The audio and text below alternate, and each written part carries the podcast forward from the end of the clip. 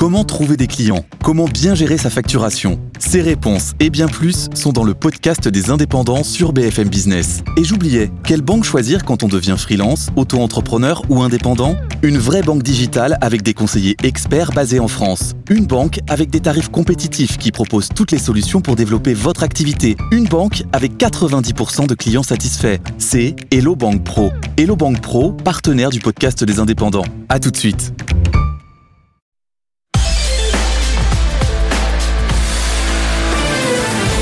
BFM Business. Vos placements, nos conseils, BFM Bourse. Guillaume Sommerer. À vos côtés, on vous accompagne pour encore deux heures sur BFM Business au rythme des marchés. Cette séance est très intéressante. On a eu un rapport sur l'emploi absolument incroyable aux États-Unis, quasiment trois fois plus de création de postes qu'attendu, malgré les resserrements monétaires, malgré le ralentissement de l'économie américaine. Le marché de l'emploi continue de s'envoler, de s'enflammer. On a eu plus de 500 000 créations de postes au mois de janvier aux États-Unis. 517 000 pour être précis. C'est donc quasiment trois fois ce qui était attendu. Et on attendait, on craignait une réaction à la baisse sur les marchés. Bah, pas du tout. On est même en, train de se retourner à la hausse là, sur le CAC 40 qui progresse un tout petit peu de 0,05%. Et aux États-Unis, Wall Street parvient à limiter les dégâts. Une toute petite baisse, allez, de 0,8% sur le S&P, d'un pour cent pour le Nasdaq. Mais il avait bien progressé le Nasdaq ces derniers jours. Et aujourd'hui, la remontée des taux obligataires liés au rapport sur l'emploi américain bah, n'a pas l'air d'inquiéter spécialement les, investisseurs. Alors il faut dire que la Fed est passée par là et que Jérôme Powell a été beaucoup plus explicite sur le ralentissement de l'inflation. Il reconnaît ce ralentissement de l'inflation. Il parle d'un processus de désinflation et ça, ça, ça ancre sans doute la confiance euh, accumulée par euh, les marchés sur euh, la fin à venir des resserrements monétaires et c'est sans doute pour cela que l'impact de la hausse des taux aujourd'hui reste faible pour le marché action qui tient bon, qui tient vraiment pion. On a, cette hausse du CAC 40, donc euh, malgré ce rapport sur l'emploi américain meilleur qu'attendu, on va y revenir bien sûr en détail tout au long de l'après-midi. Notez que le taux de chômage retombe à plus bas depuis 1969 aux États-Unis. On va aussi bien sûr en parler. On viendra sur les publications d'entreprises. Les GAFAM, et là aussi c'est intéressant parce qu'Alphabet et Amazon souffrent 5%, le repli d'Amazon en ce moment, moins 5%, Alphabet moins 2, mais Apple, qui avait pourtant aussi déçu sur sa publication, et via Apple, au contraire, est en hausse. John Plassard sera avec nous pour essayer de comprendre pourquoi Apple, contre toute attente, gagne en ce moment un peu plus d'un pour cent à Wall Street. Et puis on n'oublie pas les idées de placement au-delà des marchés. On parle forêt aujourd'hui pour vous aider à enraciner votre patrimoine, comment investir dans les forêts. Les experts de forêt et patrimoine nous accompagnent tout au long de l'après-midi. On parlera aussi des cryptos tout à l'heure à partir de 16h35 comme chaque vendredi avec les pros des cryptos. On est à vos côtés, on joue dans votre camp jusqu'à 18h et tout de suite Julien Casqui nous rejoint pour parcourir le reste de l'actualité économique du jour? BFM Business, l'info éco. Et à la une, la réponse de la CPME à Elisabeth Borne, la première ministre qui évoquait hier de possibles sanctions contre les entreprises ayant des mauvaises pratiques en matière d'emploi des seniors dans le cadre de la réforme des retraites. Des sanctions qui ne résoudraient rien selon la Confédération des PME qui se dit aussi opposée à un élargissement de cet index aux entreprises de plus de 50 salariés. Au Royaume-Uni, euh, British Steel, le deuxième producteur euh, d'acier euh, du pays, provoque une vague de colère des syndicats. Il souhaite licencier jusqu'à 1200 salariés alors qu'il est en pleine négociation pour obtenir des aides d'État. L'entreprise emploie 4000 personnes en Angleterre. Les prix alimentaires mondiaux baissent en janvier pour le dixième mois consécutif selon l'Organisation des Nations Unies pour l'alimentation et l'agriculture. Cette baisse est due au reflux, au reflux du prix du blé et des huiles végétales. Les ministères français ont fait moins appel au cabinet de conseil en stratégie l'an dernier. C'est ce qu'annonce le ministre de la fonction publique Stanislas Guérini. Les dépenses s'élèvent désormais à 176 millions d'euros en baisse de 35 par rapport à 2021. Une nouvelle division beauté pour Kering. Objectif, développer les parfums et cosmétiques de Balenciaga, Alexander McQueen, Bottega Veneta ou encore Quilin. C'est Rafaela Cornagia qui prend la tête de cette nouvelle entité. Elle est notamment passée par L'Oréal et Chanel Parfum Beauté. Sanofi publie de bons résultats, des résultats en hausse sur l'année écoulée. Son bénéfice net progresse de 8% à 6, 1,7 milliard d'euros. Le groupe est porté par les ventes de son médicament contre l'asthme et l'eczéma, le Dupixent. Il anticipe toutefois un ralentissement de sa croissance en 2023. Et puis, on a appris euh, la mort de Paco Rabanne, le couturier espagnol est décédé à l'âge de 88 ans. Il a marqué l'univers de la mode durant un demi-siècle et était connu pour son sens de la formule et son excentricité.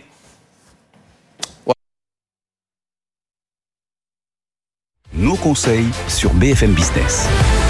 Merci Julien Casqui en direct sur l'antenne. Vous allez nous accompagner tout au long de cet après-midi, Julien, pour parcourir effectivement l'ensemble de l'actu en direct. Et on va voir comment les marchés la traduisent en en dynamique. On va rejoindre dans un instant John Plassard, alors que Wall Street est en train de limiter ses pertes. Bonjour John, on va en parler dans un instant. On viendra sur les publications, bien sûr, des GAFAM. Hier soir, finalement, Apple progresse. Vous nous expliquerez pourquoi. C'est quand même la surprise du chef cet après-midi. Puis on viendra sur l'incroyable rapport sur l'emploi américain. Et ce qui est frappant, c'est que ce rapport sur l'emploi américain n'a pas l'air cette fois de faire trembler les marchés actions. On a une hausse incroyable du nombre de créations de postes. D'habitude, ça fait flancher les actions. Bah là, c'est pas vraiment le cas. On a même un CAC 40 qui finalement s'en sort et repasse en territoire positif. On va rejoindre également depuis la tour Euronext Aude Kersulek. Rebonjour Aude. Oui, finalement, le CAC s'est retourné en territoire favorable depuis quelques minutes. Oui, c'est vrai, on, est dans le vert. Ça reste, cela dit, très léger, très pâle, hein, plus 0,03% pour le moment, 7168 points. Alors des indices d'ailleurs euh, dispersés en Europe parce qu'on a le DAX à Francfort qui perd 0,8%, Londres qui s'affiche en revanche en hausse euh, de 0,7% avec une belle performance d'un pétrolier, de Shell euh, qui prend plus de 3%. Et c'est vrai que cette semaine, à part la journée d'hier, hein, on a progressé de euh, plus de 1,3% à Paris. On aura, on, est habitué aux petits mouvements. On fait pas grand chose. Alors la progression hebdomadaire, elle reste, elle reste quand même bien dans le vert, plus 1%. On verra comment ça clôture euh, à 17h30.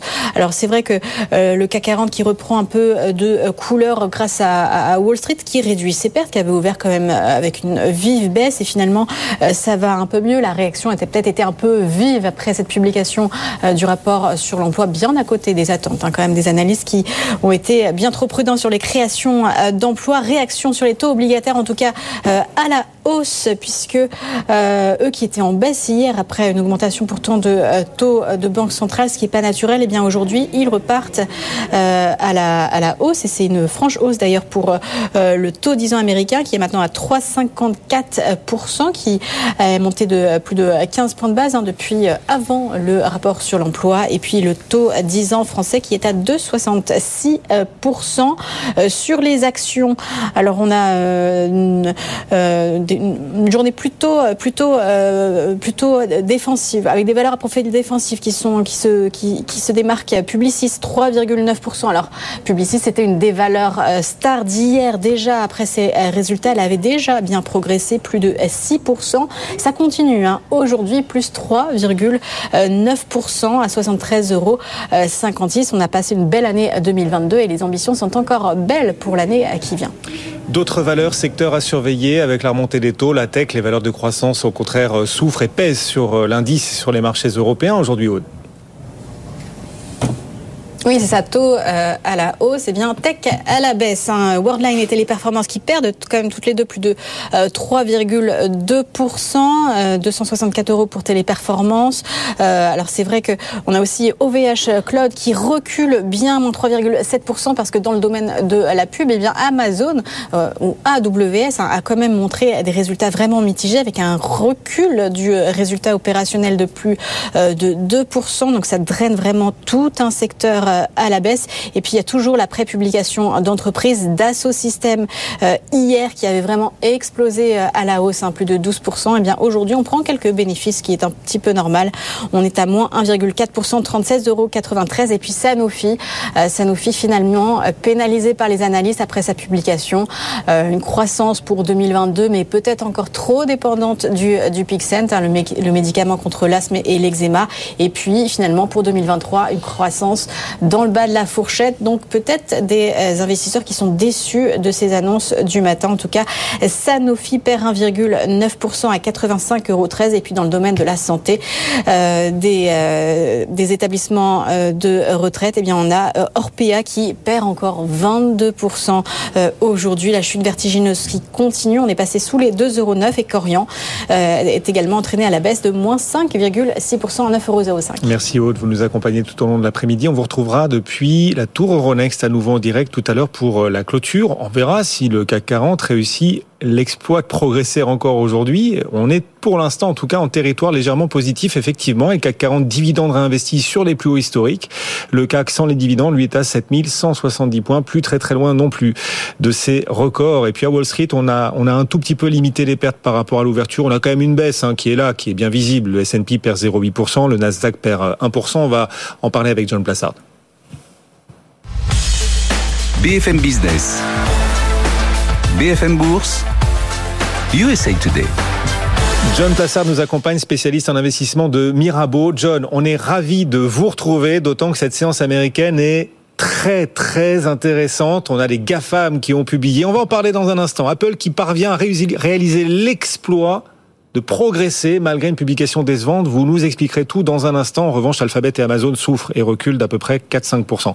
Mais avant, avant l'événement de cet après-midi, c'est l'emploi américain. On attendait un ralentissement, enfin un ralentissement des créations de postes avec le ralentissement économique, avec les resserrements monétaires. Pas du tout. On a une réaccélération des créations de postes et pas qu'à moitié. Les créations de postes en janvier ont été, John, trois fois, quasiment trois fois supérieures aux attentes. Est-ce que le marché du travail américain est hors de contrôle? Bonjour Guillaume. Bah, écoutez, c'est un chiffre absolument hallucinant. Aucune maison euh, et aucune euh, banque ne pariait sur un chiffre pareil. Création d'emplois 517 000 contre 260 000 le mois passé et surtout un consensus qui attendait une baisse, vous l'avez dit, à 190 000 postes. Alors c'est absolument hallucinant. Ça c'est la première des choses. La deuxième chose, c'est le taux de chômage. Taux de chômage passe à 3,4 4%. C'est le chiffre le plus bas depuis 1953. On croit rêver ici lorsqu'on regarde les chiffres de l'emploi américain. Évidemment, ça va pas le sens de la, de la réserve fédérale américaine qui, comme vous le savez, on, on en parle assez souvent, essaye de faire monter ce taux de chômage et de faire baisser les demandes d'allocation chômage pour que la demande baisse et que l'inflation baisse. Maintenant, comme à chaque fois, on en a parlé toute cette semaine, le diable est dans les détails. Pourquoi? Parce que lorsqu'on regarde ce chiffre absolument hallucinant de 517 000 créations d'emplois, qu'est-ce qu'on voit? C'est que c'est le retour au travail d'une grande partie de l'administration publique en Californie qui avait fait grève en décembre. Donc ils reviennent sur le marché du travail. Hmm. Ensuite, on voit une deuxième chose. Ils appellent ça aux États-Unis des ajustements saisonniers où euh, on voit qu'au mois de janvier, on est en train de rétablir les postes, certains postes pour le début d'année. Et la troisième des choses, on voit, on a vu en janvier un retour en masse dans l'hôtellerie et les loisirs, et notamment euh, dans les restaurants et dans les bars aux États-Unis, ce qui explique d'une certaine manière ce chiffre. Alors, ce qu'il faut aussi voir dans ce chiffre, c'est que on a une poursuite de la décroissance du salaire horaire aux États-Unis, et puis une hausse du taux de participation. Donc, d'une certaine manière, si on voit ces chiffres, ça paraît extrêmement choquant, mais lorsqu'on regarde, lorsqu'on lit entre les lignes, eh bien, on voit que ça peut potentiellement ne pas brusquer la réserve fédérale américaine comme on pouvait s'y attendre. Voilà, même si le chiffre est quasiment trois fois supérieur aux attentes, en lisant les détails, on se dit qu'il n'est pas de nature à changer le plan de route, le plan de navigation présenté cette semaine par la Fed, John.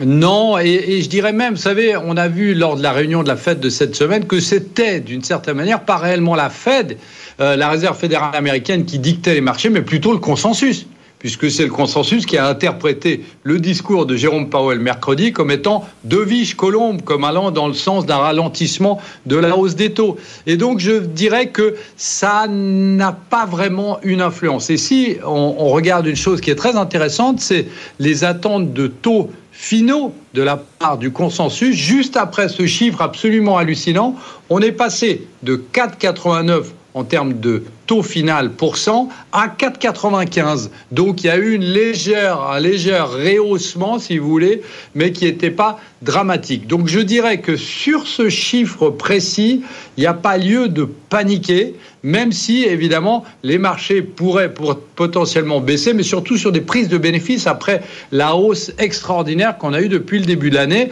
Mais par contre, si les chiffres de février, si l'emploi de février devait aussi montrer des créations d'emplois nettement au-dessus des attentes, eh bien là, évidemment, le marché serait à même de beaucoup plus baisser. Mais quand on regarde historiquement, John, euh, historiquement, la Fed, lorsqu'elle resserre sa politique monétaire, procède à sa dernière hausse de taux avec un taux de chômage en moyenne dans l'économie, un taux de chômage autour de 5,7%. Euh, là, on est à 3,4. On en est très très loin. C'est-à-dire que si la Fed, euh, dans les prochains mois, et c'est très probable, met fin à son resserrement monétaire et garde ses taux stables, cesse de les relever, on sera, on sera très très loin du taux de chômage habituel. Lorsqu'elle procédait aussi à des fins de resserrement monétaire ces dernières décennies. Ça signifie que le marché de l'emploi est quand même en train de, de se transformer, qu'il est différent de ce à quoi il ressemblait ces dernières décennies. Quand la Fed aussi procédait à, à des resserrements monétaires?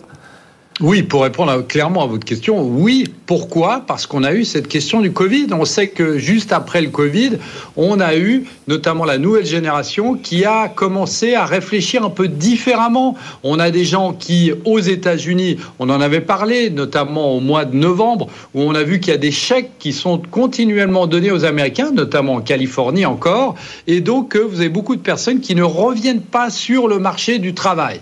Et donc, ici, lorsqu'on regarde les statistiques économiques, on constate aux États-Unis, mais aussi dans d'autres pays, mais surtout aux États-Unis, qu'on a beaucoup plus d'emplois vacants que de chômeurs. C'est-à-dire que si vous voulez trouver du travail aux États-Unis, euh, non pas spécifiquement dans votre secteur, eh bien, vous trouvez de toute manière. C'est ce qu'on appelle le plein emploi total et donc, effectivement, il est très, très euh, difficile de comparer ça avec les précédentes euh, hausses de, ou pauses de taux plutôt, parce qu'on est au sortir d'une crise sanitaire historique, quasi historique, qu'on n'avait pas vu depuis la grippe espagnole de 1918. Allez, on va regarder aussi les publications d'entreprises et notamment les GAFAM. Donc hier soir, Apple, Amazon, Alphabet, le triple A, ils ont tous les trois publié. Tous les trois ont annoncé des résultats, des perspectives plutôt décevants. Et pourtant, l'un d'eux sort gagnant sur la séance du jour. C'est valeur qui recule, en tout cas pour Alphabet et Amazon. C'est pas le cas d'Apple qui, au contraire, parvient à progresser malgré cette publication donc inférieure aux attentes. John, le titre Apple gagne 1,5%. Pourquoi cette hausse? Est-ce qu'on arrive à trouver plus de signaux encourageants dans la publication et les annonces d'Apple que dans celles d'Alphabet et d'Amazon? Bah, écoutez, je dirais que la majeure partie des informations qui nous ont été données par Apple étaient attendues. Baisse des ventes de iPhone, c'était pénalisé notamment par les confinements en Chine, par les grèves qu'il y avait eu dans, certains, dans certaines usines en Chine qui touchaient euh, Apple. On sait que les ventes d'Apple allaient baisser à cause euh, de euh, la baisse de l'activité économique, ce, ce dont parlent toutes les sociétés, notamment les sociétés technologiques. Mais je dirais que Ici, ce qui est assez intéressant de regarder, c'est que lorsque vous regardez la partie des services, eh bien, les services, en générant plus de 20,77 milliards de dollars, eh bien, ont touché un record en termes de revenus. Qu'est-ce que ça veut dire très concrètement? Ça veut dire que vous avez un relais de croissance chez Apple qui potentiellement peut compenser les moments où on a les ventes des produits comme le, iPhone dont on a parlé qui baissent. Et ce qui est très intéressant de regarder, c'est que ici, si vous regardez les prévisions des économistes, les prévisions du FMI, eh bien, on s'attend à une légère récession qui va arriver, voire pas de récession du tout. Et qu'est-ce que ça veut dire? Ça veut dire que la mauvaise passe qu'on est en train d'avoir aux États-Unis pour Apple, par exemple, eh bien, pourrait être de très courte durée. Donc, le meilleur potentiellement est à venir. Et je répète, pourquoi j'interprète la hausse de Apple? Eh bien, c'est à cause de cette partie des revenus des services qui est en constante croissance et, comme je le disais, qui a touché un nouveau record pour ce service, pour ce, segment euh, historique. Alors qu'Amazon et, Alphabet, au contraire, reculent, puisqu'Amazon notamment perd 5%, Alphabet moins 2%. Laquelle des deux, Alphabet, Amazon, vous, inquiète pour le coup le plus? Alors, je dirais que c'est euh, plutôt au niveau de, de Amazon, puisque on a vu que Amazon, il y a deux choses qui pêchent. C'est la première, c'est évidemment la vente, la consommation, euh, les gens qui commandent sur euh, évidemment sur Amazon. Donc, on, on, on s'attend potentiellement à ce que cette faiblesse continue. Et la deuxième des choses, eh bien, c'est évidemment le cloud. Le cloud, on voit, ne connaît plus la même accélération que par le passé, ce qui est assez évident. Et donc, on a l'impression, pour Amazon, en tout cas en regardant les chiffres, qu'il euh, n'y a pas vraiment de relais de croissance. On parlait avant, je parlais avant de Apple et euh, de la partie service, mais ici, on a l'impression que Amazon est toujours focalisé juste sur deux segments. Et ces deux segments sont en train de baisser en même temps. Donc c'est un peu difficile, en tout cas sur le très court terme, de parier sur Amazon. Et puis, il n'y a pas que les GAFAM. Hein. Il y a d'autres publications aujourd'hui, d'autres annonces, euh, d'autres actus. Ford, notamment, qui a, qui a publié. Euh, au-delà des GAFAM, donc, que retenez-vous de cette séance américaine? Bah écoutez, dans le même secteur, je retiens euh, Qualcomm, qui est le fabricant de puces, qui a annoncé un bénéfice nettement inférieur aux attentes et qui met en avant évidemment la, faible demande pour les iPhones et une surabondance de l'offre. Et surtout, ils disent que euh, cet effet euh, pourrait continuer ces prochains trimestres. Donc ça, c'est pas du tout positif. Ford, euh, vous en avez parlé avant, ben Ford a annoncé une, une baisse de son bénéfice trimestriel en prévoyant une année difficile cette fois et va certainement annoncer des licenciements. Donc c'est malheureusement dans l'air du temps. Et puis, il y a une autre société euh, que je regarde très particulièrement, c'est évidemment Starbucks, puisque Starbucks a fait état des ventes trimestrielles en Chine quatre fois plus importantes que ce qui était anticipé par eux-mêmes. Donc on voit que même si on s'attendait à un ralentissement en Chine, le ralentissement a été extrêmement violent au dernier trimestre. Alors évidemment, ça va repartir ces prochains mois, mais on voit ici que c'est une nette déception. Et puis, dernière chose, on ne pouvait pas terminer la semaine, Guillaume, sans parler de Tesla, bien évidemment. On a entendu euh, les ventes en, Chine, toujours 66 100 ventes de véhicules électriques en Chine en janvier. C'est une hausse de 18% par rapport à décembre. Donc c'est assez positif pour Tesla qui renaît d'une certaine manière de ses cendres depuis quelques semaines. Et les nouvelles sont pas si mauvaises que ça ces derniers jours. Effectivement, autant de valeurs à surveiller dans cette séance américaine de baisse. Près d'un pour cent de repli pour le S&P, un peu plus d'un pour cent de repli pour ce qui concerne le Nasdaq. Et puis on a un nouvel indicateur euh, depuis quelques minutes, John, euh, après le rapport sur l'emploi, c'est l'ISM des services qui remonte très très fortement cet ISM des services. Il était en contraction. Il remonte en zone d'expansion et bien plus vite qu'attendu. 55,2 alors qu'il était à 49,2 le mois précédent. C'est la plus forte progression d'un mois sur l'autre de l'ISM des services depuis juin 2020. Bah écoutez, ça va dans le sens de cette épine du pied euh, qu'il y a dans le pied de la réserve fédérale américaine. C'est-à-dire, d'un côté, ils ont envie, d'une certaine manière, qu'il y ait une contraction de l'économie, comme on l'avait dit avec l'emploi. Eh bien là, on voit que sur les services, ça continue, ça remonte. Donc, on a l'impression que cette récession qui était attendue et euh, qui devait faire baisser l'inflation, ben, n'est pas arrivée. Alors, il faut faire très attention, notamment sur l'ISM des services qui est extrêmement volatile. Il faudra qu'on regarde en détail les chiffres.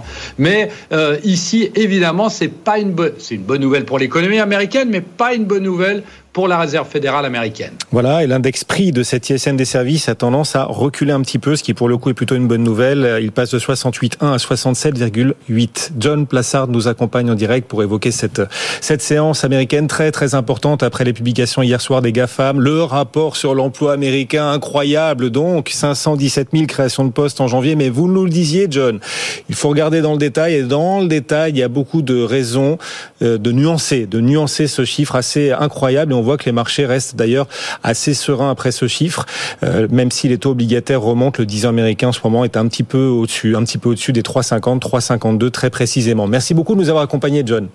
Depuis les rives, les rives du lac Léman à Genève, il nous accompagne tous les jours pour USA Today, ce zoom sur les marchés US. John Plassard, spécialiste en investissement de, de Mirabeau. Alors on voit le CAC 40 accélérer là désormais à la hausse et même l'Eurostock 50 passe en territoire positif. Ça y est, le CAC était l'un des premiers indices euh, cet après-midi à passer en territoire positif. Maintenant, l'Eurostock 50 est en train de le suivre. Les autres places européennes sont en train de, de passer dans le vert. L'Eurostock gagne 0,02 car à Wall Street, on est en train aussi de limiter considérablement nos pertes. Le Nasdaq n'abandonne plus que 0,18%. Il perdait tout à l'heure plus d'un pour cent. Et le S&P d'un coup est en train aussi de se rapprocher de l'équilibre. On va suivre tout ça très très près. Mais c'est une semaine très intéressante qu'on est en train de terminer. C'était vraiment la semaine reine de ce début d'année, l'étape reine de ce début d'année avec les banques centrales, les GAFAM. Aujourd'hui, le rapport sur l'emploi, il fallait pas se louper. Eh bien, à l'issue de cette étape reine, les indices peuvent endosser le maillot à poids. Ils grimpent et sur la semaine, le solde des marchés, le solde des indices est positif. On aura grimpé et franchi tous les cols les uns après les autres, autant de cols hors catégorie. Le solde du CAC 40 également est positif sur l'ensemble de la semaine. Maillot à poids donc pour les indices qui auront bien grimpé et le CAC 40 à l'instant, à l'instant renoue avec les 7200. Ça y est, ils sont dans la poche à leur tour. C'est 7200 points, on est à 7201 points. Le CAC 40 dividende réinvesti, lui, vient de toucher un nouveau plus historique. On va en parler aussi dans un instant, tiens, avec notre analyste technique. Ça tombe très bien, on est en train de toucher des seuils très intéressants. Il sera avec nous, Dorian Abadi, Dorian Abadi pour meilleur taux placement, pour mesurer le potentiel technique pour la suite. Et puis on parlera aussi des cryptos, nos pros des cryptos dans la prochaine demi-heure. À tout de suite.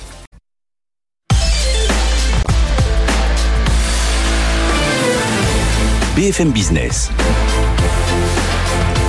Vos placements, nos conseils, BFM Bourse. Guillaume Sommerer. Pile 16h30, on vous accompagne en direct pour encore une heure et demie jusqu'à 18h. Dans un instant, on parlera crypto, nos pros des cryptos bien sûr, alors que le Bitcoin reste toujours ancré au-dessus des 23 000 dollars et les marchés actions en pleine forme. On va en parler avec euh, Dorian Abadi, il est avec nous pour meilleur taux placement. Bonjour Dorian.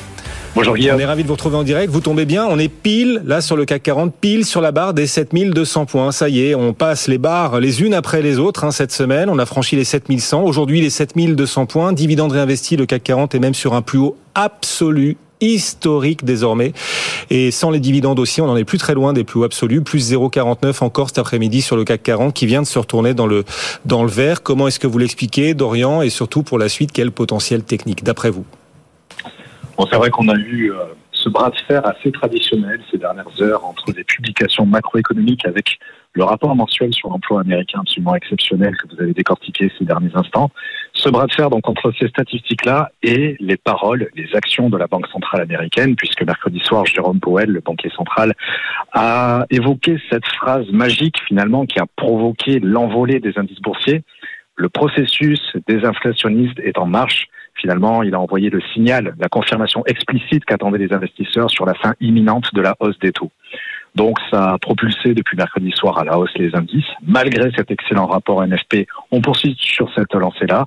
Et pour les prochaines séances, au niveau de meilleur taux placement, au niveau du CAC 40, on surveille principalement les 7250 et 7385 points au niveau des résistances, avec toujours ce support crucial sur les 7000 points. effectivement, comme vous l'évoquiez il y a quelques secondes, le CAC 40 dividende réinvesti atteint un niveau absolument record, un niveau historique sur les 21 100 points.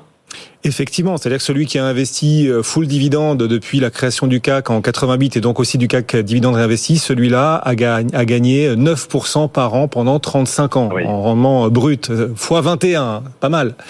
C'est pas, mal. Bon, ça remonte un peu, c'est il y a 35 ans, mais quand même record absolu aujourd'hui pour le CAC 40 dividende réinvesti et sans les dividendes réinvestis, on s'approche aussi des plus hauts historiques d'ailleurs. On n'en est plus qu'à quoi 2% à peu près des plus hauts historiques pour le CAC 40 traditionnel, celui dont on parle tous les jours, Dorian? Absolument. Donc là, il va falloir également dans les euh, toutes prochaines séances, en début de semaine prochaine, surveiller encore une fois ce bras de fer traditionnel. Alors entre banques centrales, plutôt entre spéculation des banques centrales, puisque cette semaine qui s'achève a été largement dominée par les rendez-vous de la POE, la BCE et la Fed. Donc là, on n'aura pas tout de suite de nouveaux rendez-vous, mais en tout cas, on va continuer de surfer sur ces spéculations-là, et en face, les traditionnelles publications macroéconomiques, en plus des résultats d'entreprise. C'est vrai que là, on, on a eu l'essentiel des, des, grandes sociétés attendues, mais il nous reste quand même encore quelques mastodontes à surveiller au niveau des, des résultats du euh, quatrième trimestre. Effectivement, alors en Europe et notamment sur le marché parisien, la semaine prochaine, on surveillera les banques qui vont publier à leur tour, qui pourraient annoncer de belles publications d'ailleurs à la faveur des remontées de taux des, des derniers mois, qui, qui, sont, qui sont bonnes hein, pour leur business, ces remontées de taux.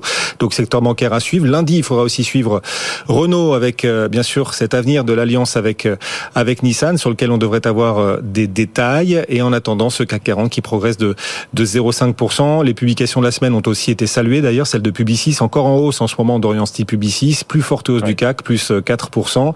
On voit en revanche en repli Téléperformance ou encore bah voilà, les valeurs de croissance puisque les taux sont en train de remonter. Et puis on n'oublie pas ce nouveau record aussi d'LVMH aujourd'hui. 824 euros le titre LVMH, nouveau record absolu pour cette valeur qui, dans son univers, l'univers du luxe, est plutôt pas cher. Oui, LVMH est plutôt moins cher que la plupart des grands acteurs du luxe encore, malgré sa remontée absolument incroyable, sa hausse absolument dingue des dernières années. LVMH encore en hausse de 2% aujourd'hui et sur un plus absolu, mais dont le PE, le ratio cours sur bénéfice, reste inférieur à la moyenne du secteur du luxe. Dorian, merci beaucoup de nous avoir accompagnés. Dorian Abadi en direct euh, avec nous pour meilleur taux placement. On vous rappelle aussi le rapport sur l'emploi américain, absolument dingue, c'est vrai, plus de 500 000 créations de postes. Il y en a eu quasiment trois fois plus qu'attendu des créations de postes aux États-Unis au mois de janvier.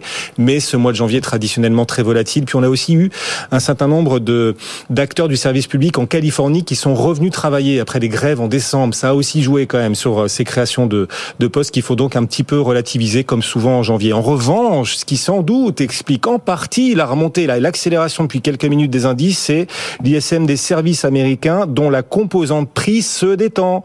Et ça, ça renforce un tout petit peu l'optimisme des opérateurs sur la fin ou la réduction, le ralentissement des resserrements monétaires.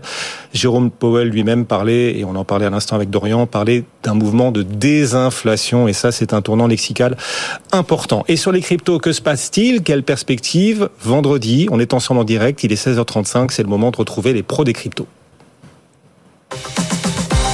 BFM Business, BFM Crypto, les pros. L'avenir est le seul endroit où on en est tous certains, oui, de passer le restant de nos jours. L'avenir a donc son rendez-vous, l'avenir à travers les blockchains qui sans doute contiennent une fraction de notre avenir commun et les cryptos chaque vendredi à 16h35. Ils sont là. Alexandre Stachenko aujourd'hui avec nous. Bonjour Alexandre. Bonjour Guillaume. Cofondateur de Blockchain Partner, directeur blockchain et crypto de KPMG France. Owen nous a rejoint aussi, Owen Simonin, à la tête de sa chaîne YouTube Asher. Bonjour Owen. Bonjour et à la tête de Meria. Et puis Xavier aussi avec nous, Xavier Fenot pour Interactive Trading. Salut Xavier. Bonjour Guillaume. Ravi de vous retrouver. Un super mois de janvier pour euh, le marché de crypto après l'année euh, l'année 2022 bien sûr très compliquée. Super mois de janvier. Pourvu que ça dure, doivent se dire euh, les investisseurs. Cette hausse ressemble à vos yeux plus à un rebond technique ou à, ou à un début de vraie reprise sur des bases solides, Xavier? Ben, c'est vrai qu'on commence l'année en fanfare, hein, 40% de hausse sur le Bitcoin, 32% de hausse sur l'Ether, qui nous fait une hausse globale si on prend l'ensemble du marché crypto, 33% de hausse sur le mois de janvier. Alors bien entendu, hein, certaines cryptos font trois fois mieux, d'autres trois fois moins bien. Alors à quoi c'est dû déjà? Ben, La bonne tenue des anciens plus historiques 2017-2018, support long terme. Malgré l'affaire FTX, cette zone a tenu, défendue par les acheteurs. On a eu une phase de digestion qui a quand même duré deux mois. Et pour remettre en question cette ambiance anxiogène, il fallait une rupture psychologique forte et violente euh, du, du, marché, matérialisée par bah, le passage de niveaux clés, des niveaux techniques. On l'a eu, 18 000 dollars sur le Bitcoin, 1400 dollars sur l'Ether c'est derrière nous, je dirais plutôt en dessous. Euh, maintenant, c'est vrai que le marché crypto est quand même largement aidé hein, par les marchés traditionnels. Politique monétaire des banques centrales toujours active hein, pour lutter contre l'inflation. Inflation qui atteint a priori un plateau. Vous l'avez dit juste avant, Jérôme Powell, patron de la Fed, a même dit la désinflation a commencé, ce qui permet d'être moins agressif sur ce resserrement monétaire, alors que dans le même temps, l'économie et la consommation reste solide. solide. On l'a vu en fait encore tout à l'heure avec l'emploi aux États-Unis largement meilleur que prévu, que ce soit en termes de création d'emplois et un taux de chômage moins important qu'attendu. En fait, on est dans le, si je puis dire, et si ça pouvait bien se passer. On arrive enfin à contenir l'inflation, alors il va falloir quand même beaucoup de temps, sans que ça nuise à l'économie. Et donc l'ensemble des actifs risqués en profitent, des taux qui se détendent, un dollar américain aussi. Et dernière chose plus caractéristique au marché des cryptos, ce changement psychologique en fait a été aidé par ce qu'on appelle une grosse phase de liquidation de positions vendeuses. Les vendeurs à effet de levier, alors à ne jamais faire, hein, entre parenthèses, bah, se font mal, euh, se rachètent par contrainte d'un marché qui ne baisse plus, qui commence à remonter, ça accentue encore un peu plus un, un, mouvement positif de marché, et ça a aidé en fait à avoir cette rupture technique et psychologique passant de anxiogène à positif et pas encore euphorique. Et justement, ce qui me fait dire pour le moment que nous ne sommes pas dans une simplement dans un rebond technique et c'est qu'on suit déjà les marchés traditionnels qui sont particulièrement solides et qu'il n'y a pas d'euphorie. Parce que si on regarde l'indice Fear and Greed Index, on ne pointe pas encore à des niveaux extrêmes d'euphorie. Donc, euh, oui, rebond important, technique d'abord, plus solide parce qu'on latéralise pour le moment sans se faire peur, moins de volatilité à court terme. Alors sans oublier hein, qu'une étincelle peut avoir lieu à tout moment quand même, retenons les leçons de 2022. Effectivement, et restez très prudent bien sûr et, distant sur les mouvements à court terme, que ce soit sur les marchés traditionnels ou encore sur les cryptos, sur lesquels on rappelle qu'il ne faut investir que l'argent que l'on est prêt à perdre. Marché toujours très spéculatif. Est-ce que vous estimez néanmoins que le potentiel de cette reprise est, est encore important alors qu'on a déjà pris 40% sur le Bitcoin au mois de janvier?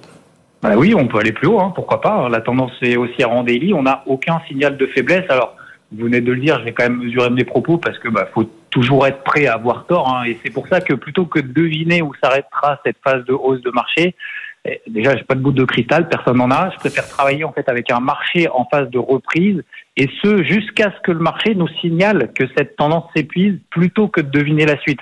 Parce qu'on a tendance toujours à essayer de deviner euh, où est-ce qu'on va s'arrêter plutôt que d'accompagner un marché le plus longtemps possible. Donc à quel moment est-ce que le marché donnera tort à ce potentiel encore présent et donc invalidera cette reprise de 2023 Si on commence à passer en dessous de 22 000 dollars sur le Bitcoin, première alerte, c'est de 500 dollars sur l'Ether. Si on se réinstalle sous 1400 dollars sur l'Ether, 20 000 dollars sur le Bitcoin, là le marché va nous signaler qu'il y a un problème. Pour le potentiel de reprise, tant que les niveaux qu'on vient de voir sont pas enfoncés, on allait plus haut de l'été 2021 sur l'Ether, 1900 2000 dollars Là, on tomberait probablement dans l'euphorie. Le Bitcoin, c'est un peu plus difficile parce qu'il est moins punchy, mais pourquoi pas par extension 26 000 dollars. Alors en tout cas, même si ce scénario de poursuite haussière est privilégié pour le moment, jusqu'à preuve du contraire, tant que les marchés traditionnels ne déraillent pas, au fur et à mesure que ça progresse, il faut être de plus en plus rigoureux. Vous l'avez dit, le marché a pris 40%, rigoureux sur la gestion de ses positions. Et même si cet énorme rebond se base sur des fondations solides, c'est pas maintenant qu'il faut se réveiller en disant ah bah tiens, euh, le marché a pris 40%, c'est le moment parfait, tous les signaux sont ouverts, il n'y a plus aucun risque. J'y crois plus maintenant à 24 000 sur le Bitcoin qu'à 16 000 il y a trois semaines. Et avoir peur dès que le marché repère un, 10%. Donc, il faut garder une ligne directrice. Mm. Vous l'avez dit aussi, à juste titre, ne pas être secoué par ces émotions à court terme, liées par des hauts et des bas. Le pire à faire, c'est d'entrer et de sortir toutes les 5 minutes à la moindre bougie rouge et verte et se prendre ce qu'on appelle les portes de saloon. Mais pour terminer, je crois que vu le contexte et la situation technique, ça n'engage que moi. On peut être optimiste dans la situation actuelle sans tomber dans l'euphorie aveugle que c'est le début d'un mouvement aussi éternel sans obstacle à venir. Ah oui, To the Moon, c'est ça, on disait ça il y a deux mm. ans, To the Moon, ben, on voit le résultat. Merci beaucoup Xavier, Xavier Fenot nous avoir accompagnés pour euh, Interactive Trading.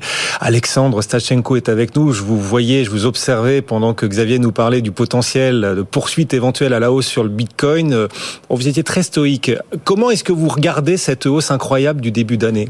Non, je suis très stoïque euh, pour plusieurs raisons. La première, c'est que euh, j'ai pas pour habitude de, commenter les cours, donc pour moi ça reste philosophiquement le prix c'est du bruit et ce qui m'intéresse c'est un peu c'est plus la tendance.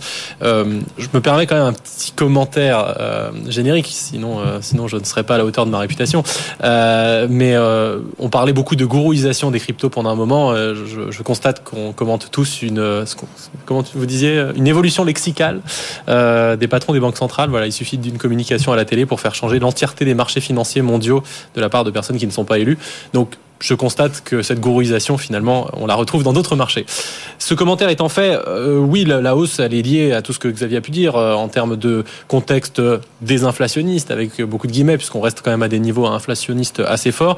Euh, les cryptos restent perçus aujourd'hui, à tort ou à raison, c'est pas le sujet, mais comme des actifs risqués.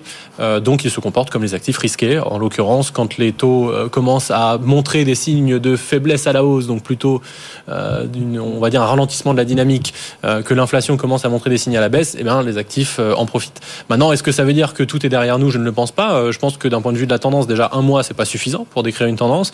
Et ensuite, je pense que on s'est beaucoup appuyé là dans tout ce que disait Xavier sur les chiffres américains. Euh, L'Europe n'est pas les États-Unis et on a beaucoup plus de perspectives. Je trouve que le contexte macroéconomique européen a beaucoup moins changé que le contexte macroéconomique américain. On reste sur, je le disais juste avant, hors plateau, mais un commerce extérieur allemand qui bat des records, on va dire, de, de faiblesse depuis 20 ans. Les crédits immobiliers accordés aux Européens sont au plus bas depuis 2008, donc on n'est pas, euh, on n'est pas encore sorti de l'auberge. Euh, euh, et, évidemment, ce contexte macroéconomique va encore avoir des impacts sur les cours des cryptos. Est-ce que cette hausse incroyable de début d'année, aussi donc pour le marché crypto, se fait au dans de gros volumes, des volumes prometteurs? Est-ce que cette hausse, au contraire, sonne creux C'est un désert? Bref, est-ce que vous avez des chiffres? Est-ce que vous pourriez nous donner quelques chiffres sur ce mois de janvier? Et j'ai ramené quelques métriques. Alors oui, en effet, les volumes on-chain, donc de transactions, ont augmenté de 15%, 10% sur Bitcoin et 24% sur Ether. Donc il y a également quantitativement plus de transactions. Les mineurs de crypto-monnaies, quant à eux, ont généré 600 millions de dollars de profit en janvier, c'est-à-dire 26% de plus que sur le mois de décembre. La blockchain Ether a été déflationniste. Ce qu'il faut comprendre, c'est qu'il y a des nouveaux Ethers générés tous les jours, mais il y a également un protocole qui peut en brûler en fonction de l'action sur la blockchain. En tout cas, c'est 65 000 Ethers de moins sur la supply totale. Total. Donc, on est sur un Ether qui, en ce moment, est déflationniste et donc théoriquement et quantitativement plus rare puisqu'on on brûle un certain nombre d'Ethers. Les NFT une augmentation de 50% des volumes de transactions, ce qui amène à 590 millions de dollars ce qui reste quand même très peu face à ce que les NFT proposaient, mais un regain d'intérêt très rapide et instantané dès qu'on voit un petit peu de vert. Hein. C'est un marché qui s'excite très rapidement au changement et à l'inversion de cette couleur. Et les volumes de trading, que ce soit sur les plateformes centralisées ou décentralisées, qui ont augmenté de plus de 70%. Euh, sur les plateformes centralisées, on est passé de 350 milliards de dollars à 600 milliards. Bon, ça progresse. Donc, c'est-à-dire qu'on a vu cette hausse des cours des cryptos avec une activité évidemment qui elle aussi progresse et vous avez apporté des chiffres extrêmement précis. Puis, on a eu aussi un certain nombre de témoignages d'une démocratisation, d'une massification des cryptos qui s'est poursuivie en 2022 malgré l'hiver. De plus en plus de détenteurs de cryptos à travers le monde. Et on parle désormais de Bitcoin et de NFT. Vous avez cité les deux mots là. Euh, euh il se trouve que la communauté s'agite autour de quoi? De la possibilité d'allier Bitcoin et NFT. Qu'est-ce qui se passe là? Ce sont deux notions qui, à mes yeux, étaient assez antagonistes l'une et l'autre. C'est vrai qu'il n'y avait pas trop d'NFT sur Bitcoin. Est-ce que tu veux prendre la parole pour commencer? En gros, euh, sur, euh, sur Bitcoin? Alors, les NFT sur Bitcoin ne sont pas si nouveaux que ça. Euh, on pouvait en faire, ça s'appelait les colored coins. Il y a une époque euh, lointaine et reculée maintenant, mais en gros le, principe était le même. On donne une couleur à un coin en particulier, ça lui permet de ressortir par rapport aux autres, et donc il est non fongible puisqu'il ne ressemble pas aux autres. Donc ça, on sait le faire sur Bitcoin depuis un certain temps, mais ça n'a pas, ça n'a pas pris parce qu'en fait il y a très peu d'usage. Il n'y a pas l'interopérabilité qu'on peut avoir sur Ethereum, la composabilité avec d'autres protocoles, etc. Et il y avait des standards qui étaient moins là, et également en 2012-2013, l'adoption euh, était bien moins bien moins importante. Là, ce qu'on a eu, c'est pas exactement euh, la même chose parce qu'il s'agit pas d'une modification volontaire pour aller faire des NFT. C'est qu'il y a eu deux choses. La première chose, c'est il y a plusieurs années, il y avait une mise à jour qui s'appelait Segwit pour Segregated Witness et qui permettait de, en gros, je le fais très rapidement, mais séparer des éléments de transaction pour optimiser euh, l'espace que ça prenait dans les dans les blocs, techniquement. Et il y a eu Taproot l'an dernier qui a permis euh, d'insérer des données de manière arbitraire dans des transactions. Pourquoi je dis tout ça? Parce que Taproot a supprimé une caractéristique de Segwit qui était une, un cap sur la taille des données que vous pouviez y mettre. Et en fait, en supprimant ce cap, on a laissé la porte ouverte à y mettre bah quoi? Bah en fait tout ce qu'on veut, y compris potentiellement des images, euh, enfin des NFT, des, des, choses comme ça. Et donc on s'est retrouvé avec un débat dans la communauté Bitcoin qui était assez drôle parce que effectivement Bitcoin se positionne très souvent comme nous on est pur, on fait une seule chose euh, et on le fait bien et les autres finalement font les choses mal. Et là d'un seul coup on se retrouve avec des Bitcoiners qui doivent justifier de l'existence de NFT sur Bitcoin. Et donc là il y a les puristes qui viennent dire non c'est pas bien, il faut pas. Et là il y a aussi ceux qui disent non, non, c'est parfait de pouvoir faire des NFT sur Bitcoin, ça devrait exister. D'un point de vue de l'intérêt, c'est mieux quand les features sont quand même souhaitées, euh, parce que là, c'était pas vraiment souhaité, c'est plus, euh, on a découvert que c'était possible. Euh, je pense que ça reste intéressant de développer l'usage et les features sur Bitcoin, mais on va retomber sur le même problème qu'en 2012-2013, à savoir que sans interopérabilité, sans les autres protocoles, est-ce que ça peut prendre? Bah, La question, elle est ouverte. On croyait tout savoir de Bitcoin, pas du tout. Bitcoin a des talents cachés, on peut faire des NFT sur Bitcoin. C'est ça, et surtout, ça fait énormément de bruit. Euh, pour être totalement franc, je suis pas expert de Bitcoin, je me suis rapproché de quelqu'un qui connaît beaucoup plus le protocole et ses valeurs que moi. Il s'appelle Lunes Xuri et il m'expliquait qu'il y a deux euh, grande pensée euh, du coup suite à cela. Les premiers qui disent on veut pas de ça sur Bitcoin, ça sert à faire des transactions financières, c'est du spam, ça ne nous intéresse pas. Et les autres qui disent attendez, on veut un Bitcoin décentralisé euh, qui se veut résistant à la censure. Qui sommes-nous pour choisir ce qu'on va mettre ou non dans un bloc euh, Pour le coup, hmm. les, deux se défendent finalement. Là où je rejoins plutôt Alexandre, c'est que pour certains, c'était désiré ou pas désiré ou pas compris. Ce qu'il faut comprendre, c'est que c'est possible donc suite aux deux évolutions techniques que tu as soulignées. En attendant, elles ont été votées. Notamment Taproot a été votée à l'unanimité sur le réseau, en tout cas par le plus grand nombre, ce qui fait qu'elle a été adoptée. À partir du moment où ça a été voté par tout le monde et que c'est possible, on a envie de dire, bah, vous aviez qu'à vous renseigner sur ce que ça engendrer réellement derrière et voter pour ou contre. En attendant, ce qui m'explique, c'est que premièrement, tout le monde n'avait pas compris ce que l'on pourrait faire et quel genre d'abus il pourrait y avoir. Et deuxièmement, il explique que quoi qu'il arrive, quelqu'un peut se soustraire à ça. En gros, pour faire très simple, sur votre nœud Bitcoin, vous pouvez rajouter un petit bout de code qui fait que dès que vous voyez un bloc arriver et qu'il n'est pas rempli que de transactions financières, mais bel et bien de transactions que vous ne voulez pas valider, vous pouvez vous y soustraire et ne pas participer à la validation de ce dernier. Enfin bref, ça a posé des grosses questions, aussi bien techniques qu'idéologiques dans la communauté Bitcoin. Et j'ajoute un dernier élément, peut-être pour tempérer tout ce qu'on est en train de se dire. Cette mise à jour de Taproot, aujourd'hui, c'est 5% des transactions à peine qui l'utilisent.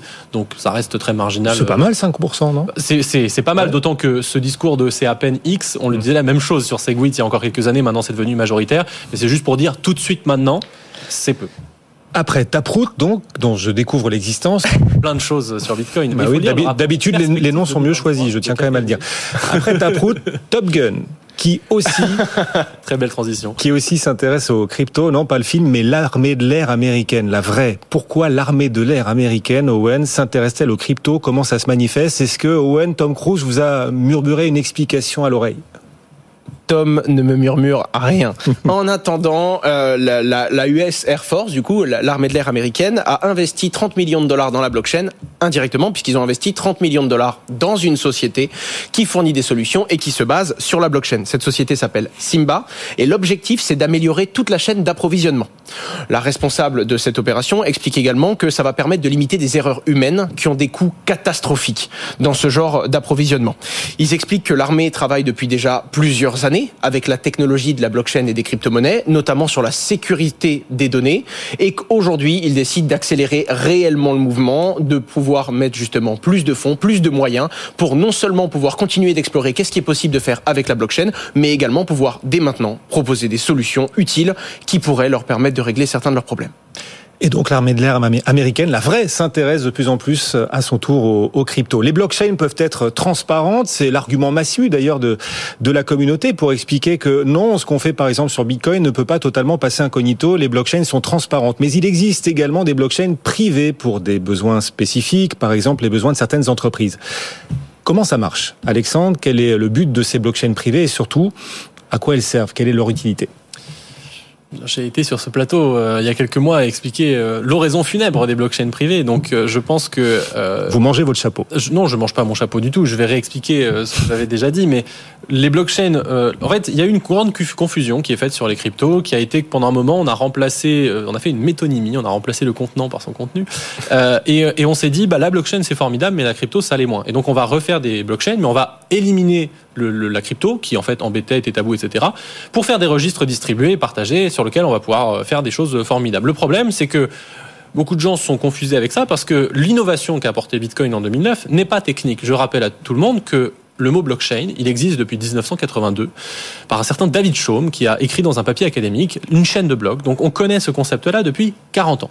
Qu'est-ce qu'on en a fait entre 82 et 2009 Pas grand-chose. Pourquoi? Parce que chaîner des blocs entre eux, formidable, pour garantir de la data formidable, mais encore faut-il faire confiance à celui qui héberge cette chaîne de blocs. Donc on retourne sur le problème de confiance initiale, donc ça sert plus à grand chose. Ce qu'a fait Bitcoin, c'est qu'ils ont, ils ont, Satoshi Nakamoto, il a assemblé la cryptographie symétrique, le pair à pair, la blockchain, certes, mais aussi l'incitation économique.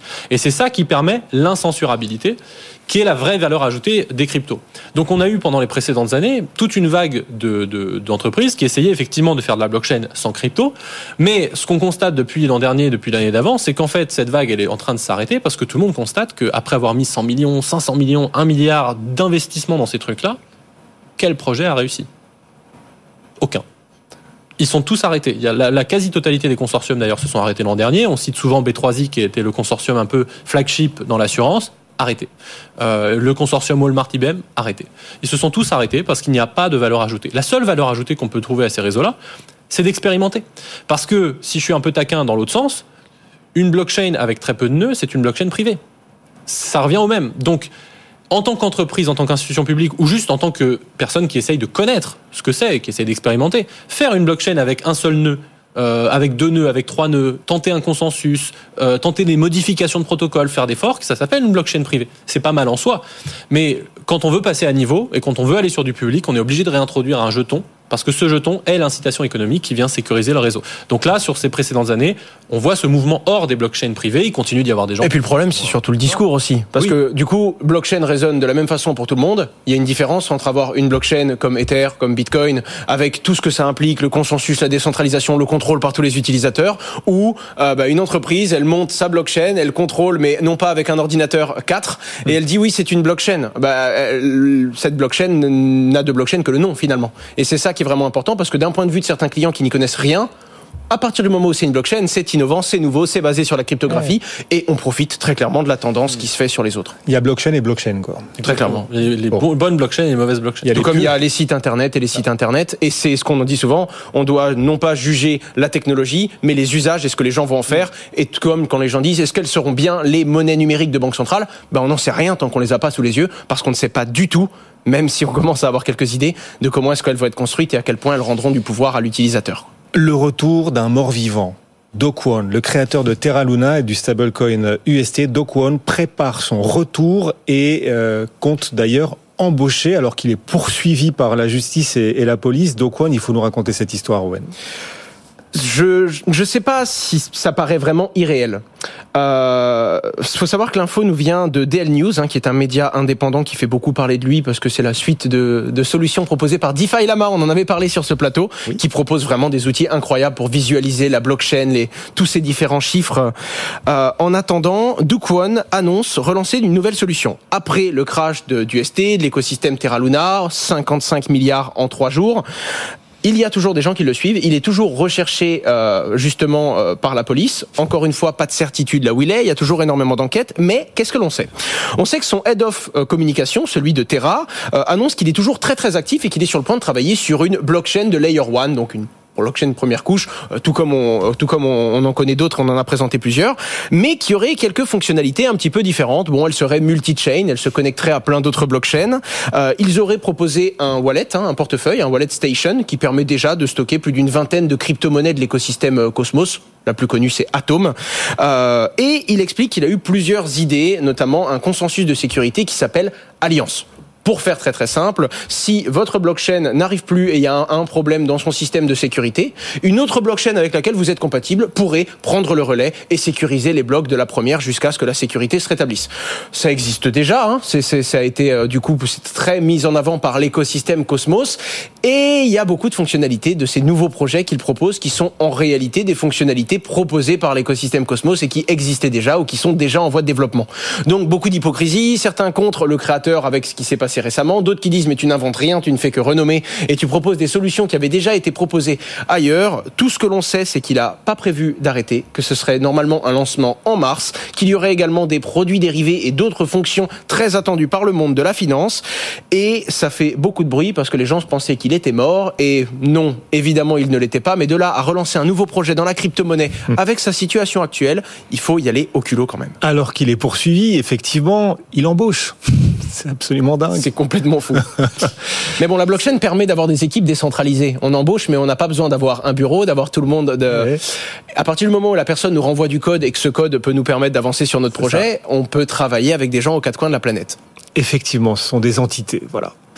Plus léger, tiens, on va terminer avec un peu de foot, des stars, des paillettes, des sportifs. Euh, Alexandre, vous êtes oui, une star, moi. un sportif. sportif, paillettes, c'est moi, exactement. Et Sorar, la licorne française Sorar, qui s'offre un accord majeur avec la première ligue, la première ligue anglaise de football, dites donc.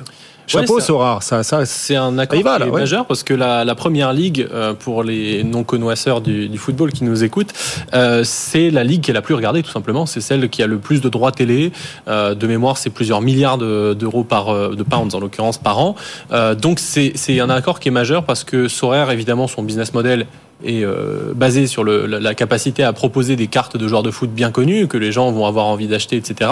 Donc le fait de débloquer comme ça la ligue, en fait, tout simplement la plus regardée, celle qui a le plus de notoriété, bah, c'est un accord majeur, en fait, qu'on attendait, j'allais dire, d'une certaine façon depuis euh, depuis un certain temps.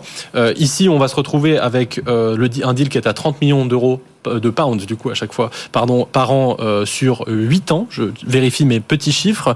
et on a aussi eu l'occasion de communiquer, enfin ils ont eu l'occasion de communiquer sur le changement un peu de, typologie de leurs utilisateurs dans le, dans le, dans le, dans le même, par la même occasion, à savoir qu'aujourd'hui la, quasi-totalité des utilisateurs de Sorare en fait ne payent pas. et on se retrouve sur, je fais le, le pont avec le sujet des droits télé, on se retrouve un peu avec le même business model des droits télé, à savoir la quasi-totalité des gens euh, ne payaient pas euh, au départ parce qu'on avait des grands diffuseurs publics ou en tout cas qui proposaient des chaînes accessibles gratuitement. Et aujourd'hui, on est passé à, du, à des opérateurs privés qui fournissent des services contre un abonnement, etc. Donc il y a ce sujet de, de des joueurs de Sorare. Euh, quelle proportion Est-ce que ça va être un modèle freemium? Est-ce qu'ils vont rester sur un modèle où ils veulent faire que, que des utilisateurs payants. Il y a plein de questions qui se posent euh, et qui sont réouvertes avec ce partenariat dans la première ligue. Et de plus en plus de sportifs et de célébrités, Owen, continuent de recourir aux NFT pour euh, se connecter à leur communauté. Ça continue, cette dynamique reste en place? Oui, et surtout j'ai fait la liste un petit peu des projets qui se sont qui ont été signés et c'est complètement fou parce que quand on dézoome, on voit quand même beaucoup de grands noms. Manchester United qui lance quelque chose sur Tezos, PMU en France qui lance des NFT, Cristiano Ronaldo avec Binance, Mbappé avec Sorare, les différents fan tokens Chiliz, qu'on a eu Porsche qui s'est lancé très récemment. Alors des initiatives plus ou moins réussies ou plus ou moins totalement échouées, peu importe, les plus grands noms se sont lancés. On a toujours de l'intérêt. Évidemment, ça fait peur parce qu'il y a moins d'argent, même si au mois de janvier on a un petit peu de lumière. Quoi qu'il en soit, une chose est dans les esprits des plus grands groupes. Si c'est pas maintenant, ce sera peut-être pour demain, mais à un moment ou à un autre, que ce soit de la spéculation ou non, les NFT permettront d'avoir un outil qui permettra de lier des liens différents avec la communauté et les clients de la marque. À quand un NFT acheteur? Non mais. C'est une très très grosse question, mais ah. je ne suis pas prêt à y ah. répondre et je pense réellement à faire ce soir. que ce ne serait pas nécessaire et que ça ne servirait à rien quand c'est pas un faux acheteur qui en distribue et qui les vend sous la table. Ah bon Oh oui, malheureusement. Bon, un NFT Stash, Stashenko, non C'est prévu là, c'est Q1 2023. Non, pas. Mais vous êtes nos NFT à nous, chaque vendredi, nos talents non fongibles, nos non-fungible talents. Merci beaucoup à tous les deux. Ouais, je l'avais préparé, j'avoue. Alexandre Stashenko et Owen Simonin, alias Asher. Merci messieurs. Bon retour. Dans un instant, la séance du jour, on accélère à la hausse le CAC 40 sur un nouveau plus haut de l'année, 7214 points. Dividende réinvesti, on est sur un nouveau plus haut historique aujourd'hui. Oui, c'est une séance de hausse. Le CAC gagne 0,7%. On vous explique tout dans une poignée de secondes juste après la pause. À tout de suite. BFM Bourse, vos placements, nos conseils sur BFM Business.